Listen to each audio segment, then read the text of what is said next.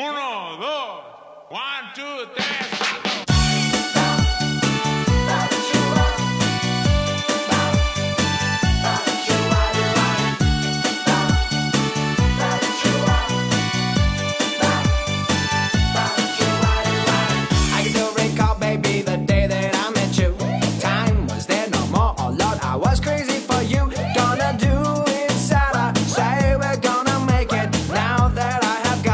my darling, I would love. Yo, you know that she wanted me not to me because she never considered someone eternally. You say, oh my, what are you about to do about this chick? No, no, little Santa's on the go, go, go. So I won't give up. Yes, now.